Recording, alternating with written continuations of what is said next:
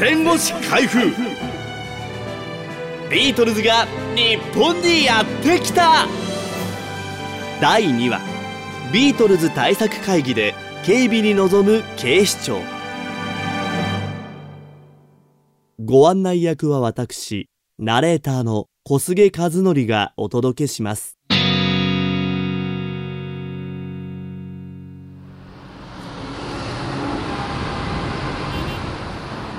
昭和41年の春。当時警視庁警備課長だった山田秀夫は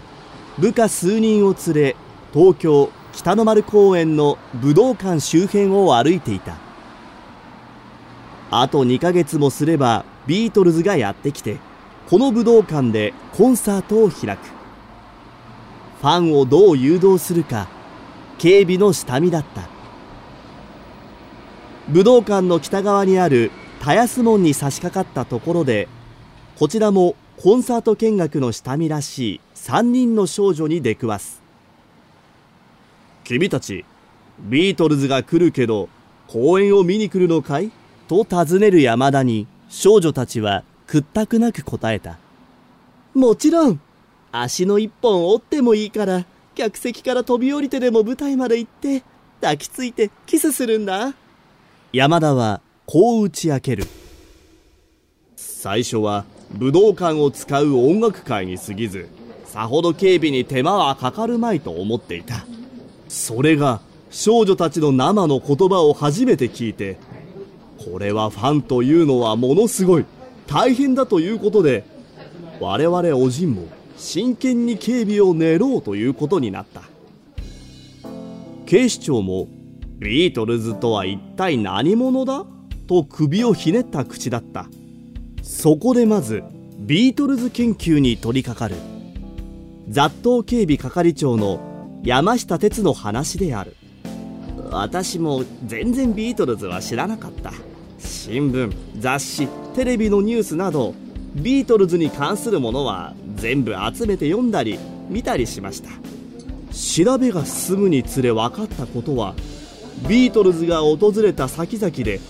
大変な事件が起きているということだった。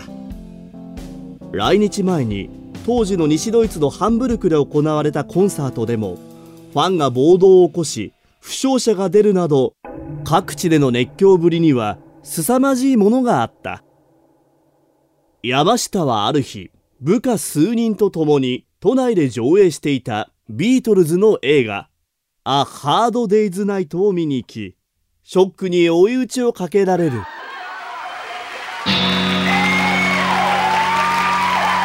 画なのに、少女たちは叫び、スクリーンに頬ずりするわ失神するわで、教祖様みたいなものですよ。これは大変だと覚悟を決めた。警備の拠点は羽田空港。宿舎となる東京永田町の当時の東京ヒルトンホテル、そして武道館。警視庁は連日、ビートルズ対策会議を開き、警備計画を練ったが、最も不審したのは、コンサート会場でのファンの飛び降り、将棋倒しなどの防止だった。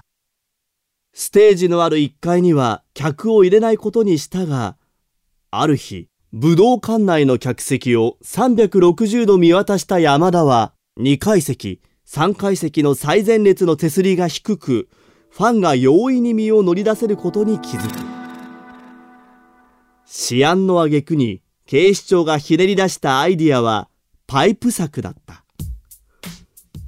2年前の東京オリンピックの際にマラソンなどの誘導路を確保するため神宮外苑一帯の沿道に設置したパイプ柵を警視庁はまだ大量に保管していた。山田は早速客席最前列の手すり部分に柵を取り付けさせたのだが後でステージ脇からコンサートを見守っていた山下には観衆がまるで檻の中に入っているように思えた。客席の通路には私服警官を座らせ客席の中にも潜り込ませる。麹町署警備課長の川原春夫はビートルズのファンというのは一見吠えると番犬吠えるで少しでも立ち上がろうとすれば先手先手で抑える必要があったと語る。とはいえ少年少女が相手だ。ソフトな警備を印象づけるため山田は警察官に白手袋を着用させることを思いつく。一方で主催者側にはビートルズを一歩もホテルから出さないでほしいときつく言い渡した。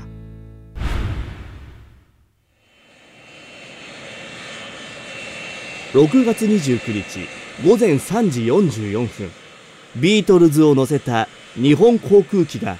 台風4号の煽りで当初の予定より大幅に遅れて羽田に到着した。読売新聞の事業本部企画部員だった伊藤昭彦によれば一時は羽田ではなくファンを避け米軍横田基地を使うという構想もあり極秘に交渉した。しかし幸か不幸か到着が未明になったため大きな混乱はなく羽田に降りる。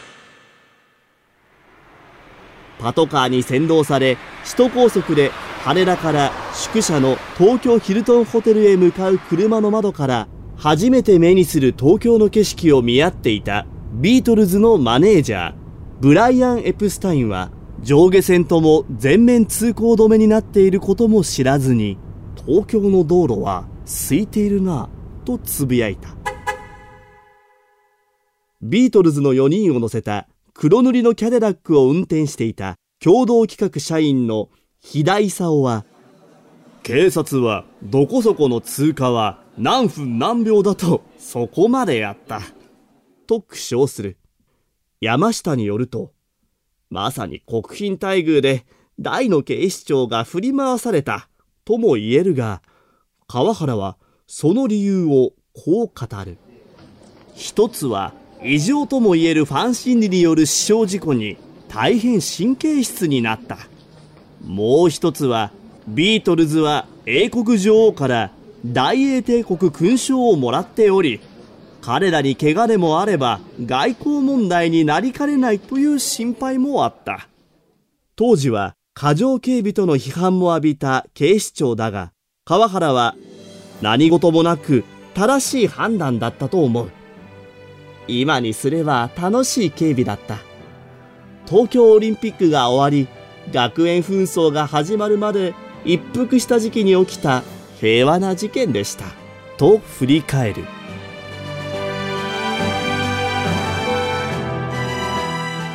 次回は第3話チケットの応募総数21万通引きこもごもだった公演当日をお届けします。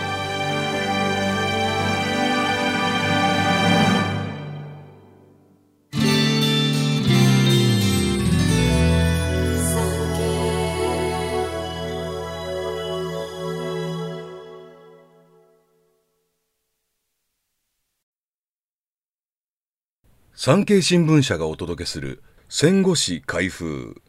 最後までお聞きいただきありがとうございます。番組をフォローすると最新エピソードが自動でダウンロードされるので外出の際にはデータ容量を気にせず楽しめます。番組右上のフォローボタンからぜひフォローをお願いします。また Apple Podcast では高評価とレビューをお待ちしております。ぜひ皆様のご感想をお聞かせください。昭和20年8月、戦争終結。インドネシアにおいて自らの意志で進んで現地に残留した日本兵がいた。アジアを解放する、再びオランダの植民地にしてはいけない、との信念からインドネシア独立戦争に身を投じた日本兵たち。戦後史開封。インドネシアに残った日本兵。概要欄のリンクまたはポッドキャストアプリで検索を。